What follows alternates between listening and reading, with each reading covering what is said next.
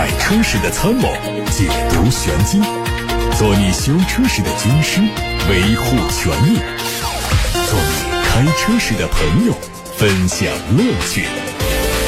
调频九二七，傍晚六点半，董涛说车，只和车友在一起。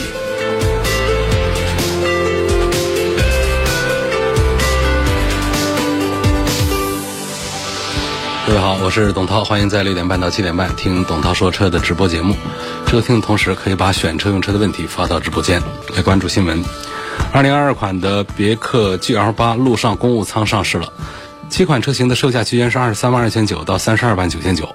新款车型整体造型较老款变化很小，新增了一个大墨金的颜色。配置上对车联网功能做了升级，提供了智能语音助手、高德实时导航，另外还有智能手机映射、远程 OTA 升级等功能。动力上全系用 2.0T 加48伏的轻混系统，匹配 9AT 变速器。从工信部看到了北京奔驰 GLB 220的申报图。从获得的信息看，外观内饰会延续现款，采用七座布局。动力是申报的重点，会新增一款 2.0T 的发动机，它的最大功率有190匹马力，比目前的 1.3T 发动机多了27匹。网上传出一组国产宝马三系纯电动版的路试照片，它的外观和燃油版基本一致，前脸是封闭的进气格栅，侧面配备的是熏黑的多辐式铝合金轮毂，车尾取消掉了两侧排气，LED 尾灯组也做了熏黑，整体设计相比燃油版更加简洁，中控是大连屏，并且用8.0版本的 iDrive，全新造型电子挡把，动力预计是和 iX3 相同的系统，续航里程会超过500公里。一汽丰田在去年六月份举办了新能源分公司项目的启动仪式，第一款产品计划在明年推出。目前，一汽丰田正在对全新新能源车型品牌宣传项目进行招标，意味着它将部分新能源产品做了拆分，独立出了全新的新能源汽车品牌。第一款车型代号是二九零 D，会和比亚迪联手打造。这车的级别和现款的秦 Pro EV 相似，预计起售价不会超过二十万。在引入比亚迪纯电动车技术之后，新车会基于纯电专属平台打造，不再是油改电的产品。作为奥迪品牌打造的第一款量产纯电动车，e 创从2018年推出之后也迎来了改款，有望在明年年底正式亮相。从曝光的新款的 e 创 Sportback 路试照片看，主要变化都体现在细节上，像进气格栅、前后包围和大灯组的内部造型都是全新的，看上去更加符合当下的审美。车尾的变化集中在尾灯，尾灯组看上去更加纤细。动力可能是全新的总成，包括更强大的电动机和容量更大的电池组。还有东风本田全新纯电动 SUV 的消息，外观和海外版的缤智非常相近，封闭的格栅、镀铬的装饰，还有硬朗的线条，让前脸看上去都非常有立体感。中网上有一颗本田的车标，这是国内第一款悬挂本田车标的纯电动汽车。这车的长度只有四米三九，轴距两米六一，用的单电机提供最大功率是一百三十四千瓦和一百五十千瓦，电池组是三元锂。参考同级别竞品和东风本田定价策略来看，起售价会在十六万元。左右。再来看看新款福特探险者的申报信息。作为中期改款，它的外观会有很大变化。申报图上看到前格栅尺寸变小，可能会三种风格的中网可选。前大灯的造型也有调整，和前格栅融成一体。雾灯不再提供，换成了方形的进气口。尾部增加了贯穿式的灯组，新增了英文的车标。从申报的尾标看，动力继续是 2.3T，匹配十速的手自一体变速箱。吉利星越 L 油电混动版已经完成了申报，这是吉利旗下的第一款搭载 GHS 2.0混动系统的车，外观和燃油版基本一致，中网和下格栅是熏黑的，中网内部的横向条纹替代了燃油版的竖条的。条纹，车尾除了混动的专属标志之外，其他都和燃油版一致。动力是 1.5T 三缸机和电机组成的系统。还有媒体曝光了一组小鹏第一款中大型 SUV 的路试照片，引人注目的仍然是标志性的分体式前大灯组，贯穿式的 LED 日行行灯的灯语功能也会更加丰富。通过大灯组下方的空槽和前包围的点阵式伪装来看，量产版可能会采用激光雷达。另外，无框车门和隐藏式的门把手也会配备。内饰方面，从谍照看，可能会用尺寸更大的液晶。仪表盘、中控液晶屏的尺寸也变得非常巨大，中控 T 字形的区域和车机系统的 UI 相应的也会做变化。东风风行将在年底发布基于全新的 EMA 架构打造的 MPV，他们的内部代号叫 M 四。作为品牌换新之后的第一款中高端七座家用车，它配上了全新 logo、全新的灯组、大尺寸的格栅，搭配纺锤的中网，视觉效果还很不错，整体辨识度也是非常充足。官方说，这款车主打颜值和内部的乘坐舒适度，颠覆了目前市场上家用 MPV 的造型趋势。凭借两米九的轴距，可以拥有非常不错的内部空间。动力上是一点五 T 的发动机。参考品牌现有的 MPV 以及传祺 M6 等竞品来看，预计起售价在十二万元左右。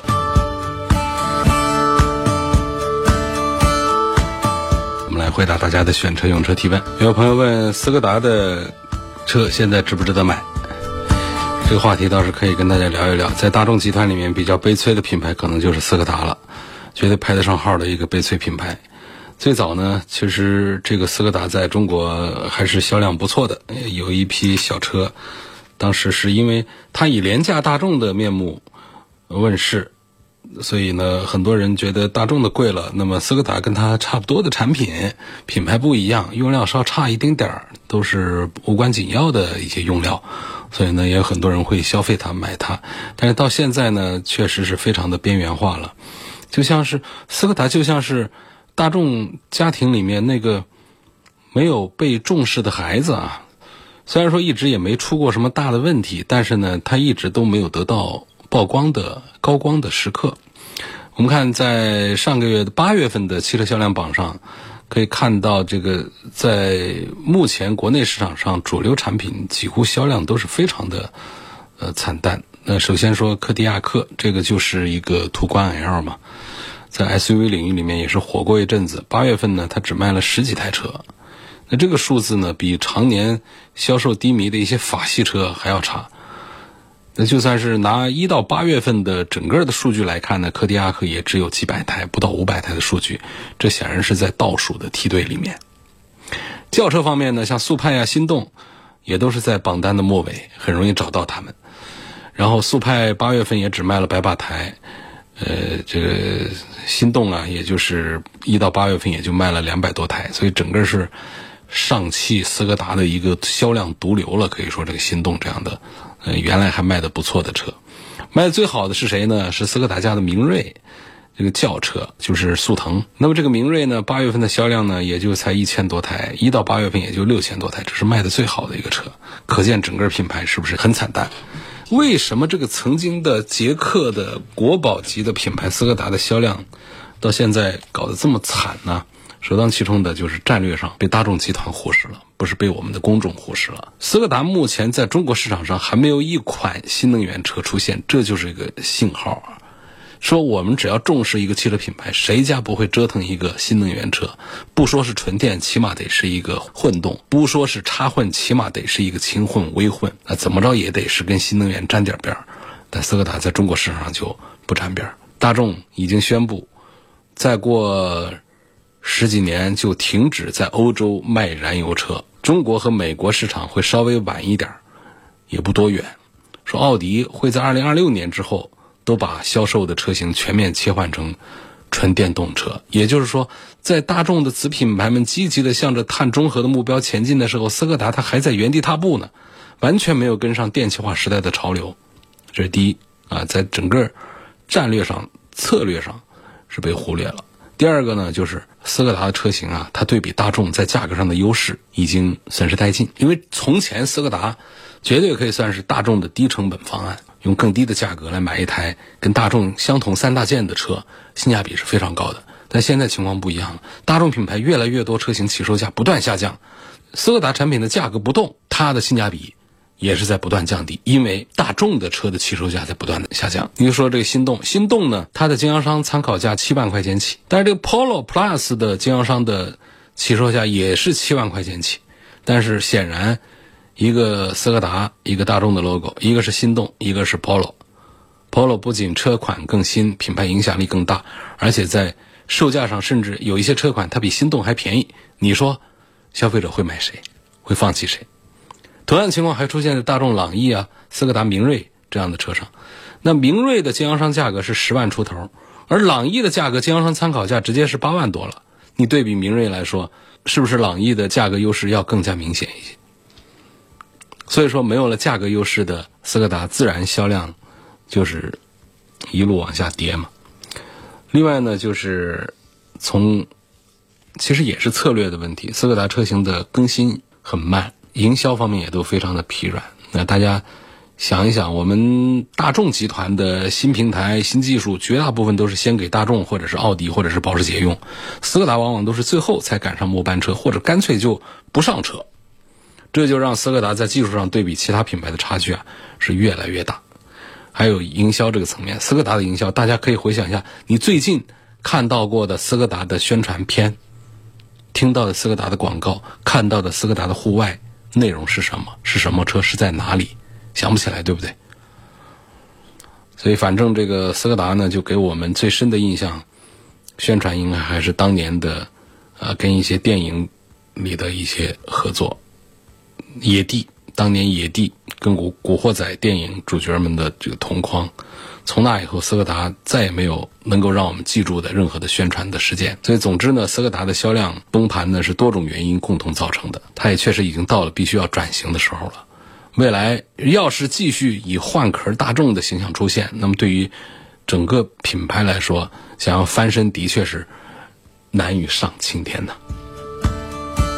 有位网友是河南的。他说：“我听节目有四五年了，想问一下呀，买五十万元左右的 SUV，主要考虑性价比、质量稳定性，还要有面子。今年二十九岁。”呃，问这个沃尔沃 x C 九零低配和林肯的飞行家低配怎么样？现在这个奥迪的 Q 七最低配五十多万，能不能拿下？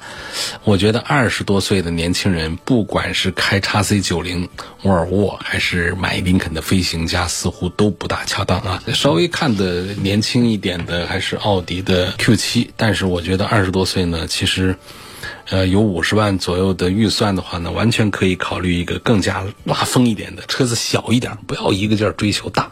年纪大了以后，有的是时间去追求那些大车。因为二十多岁呢，追求那些样子比较潮，你不要讲它的空间有多大有多小。另外呢，就是动力要比较强。五十万已经可以买到动力很不错的一些车了。有一些车呢，就是像奔驰家做 NMG 版本呐。那奥迪家做 S 版本呐，等等这样的，他们都会让这个车在外观上更炫酷，在动力上更加的强大，所以都可以考虑这样的产品。我觉得对于二十多岁的这位河南的听众来说，似乎是更加恰当一些啊。当然，这是我的建议，也许他有别的原因要选择五十万左右的 SUV。从性价比的角度来说的话呢，我认为这几个车都挺不错的。沃尔沃 x C 九零整个的素质都还是很不错。它卖的不好，有品牌的原因，也有的 2.0T 四缸机的一个名声的一个原因。其实这个发动机是非常好，而且提速也都非常的快。但是呢，沃尔沃它过于超前的这么一种理念，让大家觉得这个车好像就比那些有六缸机的产品呢要弱一些。另外，沃尔沃的品牌也是特立独行，让大家觉得好像跟一线的 BBA 呀，形成了一些差距。就导致它的销量不是太好。林肯的飞行家这个产品呢，也可以让人呃开的时候呢很有豪气，很有这个美国壮汉的那种心态和优越感。奥迪的 Q7，说实话，我觉得在这一组产品当中，我还是对它最感兴趣，就是它在整个平台方面的优先程度啊，还有就是现在整个的市场上的这口碑，虽然说销量也不是特别的好。我觉得还是赞成奥迪的 Q7 要多一点。有网友说，汉兰达和凌放选哪一个比较好？喜欢凌放的外形和内饰质感，又感觉汉兰达呢它比较划算，很纠结。这两个车它们大小不一样啊，这区别还是比较大的。呃，丰田的汉兰达它是做中大型的 SUV 的，讲的是车内的空间的定位也高一些，起售价都是二十六七万。但是这个凌放呢，它是一个。RAV4 荣放同平台的一个轿跑版的荣放，所以它明显是小一号，更适合年轻人用的一个车。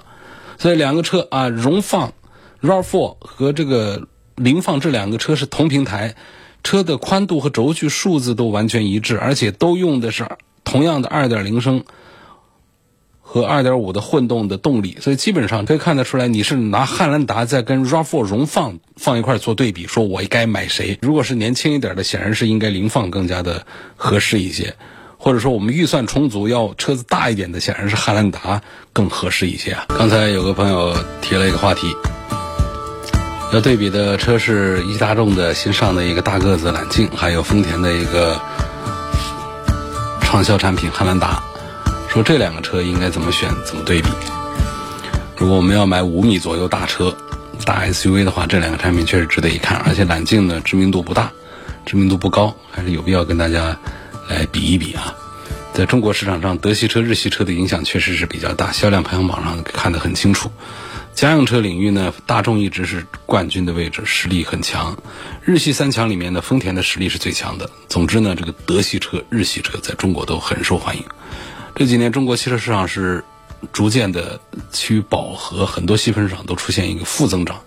在新能源市场、在豪华市场还有中大型 SUV 市场呢，还有一些增长的态势。虽然说有的人在嘴上说买车啊以实用为主啊，对什么品牌啊、外观呐什么都不太在意，但实际上人们在买车的时候还是。会很大程度上会考虑外观，外观设计不合胃口的话呢，就会影响大家真正下单的这个决定。那么，这一汽大众的揽境和丰田汉兰达这两个车的这个形象设计上讲，呃，如果带一点主观的评价的话呢，揽境给人的是一种大气的感觉，而汉兰达实际上有一些油腻的意思。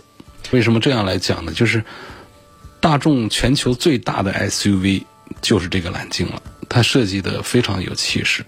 设计师特别突出这个大气的气势的这个设计，前脸做的比较简洁，没有刻意的那种设计的手法在里头，所以呢会显得比较大气。但是像这个汉兰达呢，它比较注重用设计的笔调、用线条、用造型等等来做。因为这个老的丰田汉兰达呢，在外观设计上比较符合中年大叔的审美，中规中矩。比较中庸，但这一代的丰田的汉兰达呢，它明显的是想讨好年轻的消费者，所以它加了很多的年轻元素。但是这样一弄呢，反而看上去有一些油腻，这两头就不大讨好。这中年大叔看着这个车觉得太年轻了，不稳重；那年轻的人呢，又觉得这个车有点油腻。所以呢，这个在外形设计上呢，这新一代的这个丰田汉兰达呢，媒体评价是觉得它没有掌握好这个设计的度。另外呢，就是讲空间。说买这个中大型的 SUV 的消费者呢，确实是冲着空间去的，呃，不管是二胎、三胎啊，就是还是商务什么的，就是更多的座位、更大的后备箱的空间，它要有更多的吸引力一些。在空间方面呢，一汽大众揽境绝对是有优势一些，尺寸上能看到大了十几公分。然后在轴距上也大很多，包括第三排的空间，汉兰达已经是在这个中大型的 SUV 当中上下更方便，第三排的座椅已经算是宽敞的了。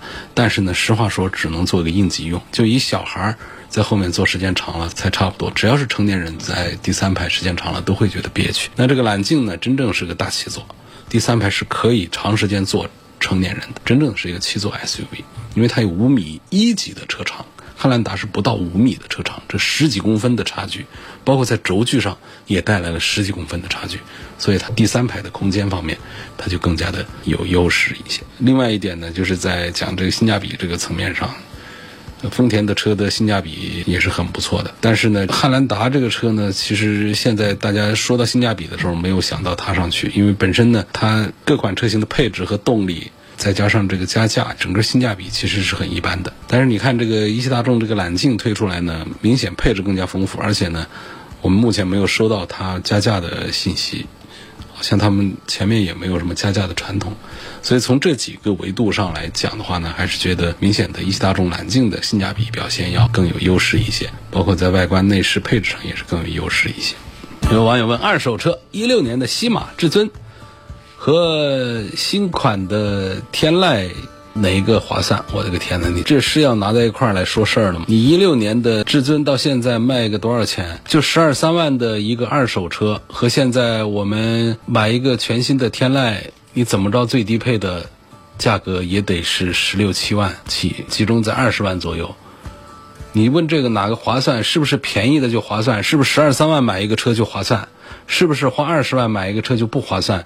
这个问法它就不好。你十二三万买到的是一个本身是一个失败的产品，西马在日产体系里面是个失败的产品，本身买的是个失败的产品，然后还是个旧车，这怎么比？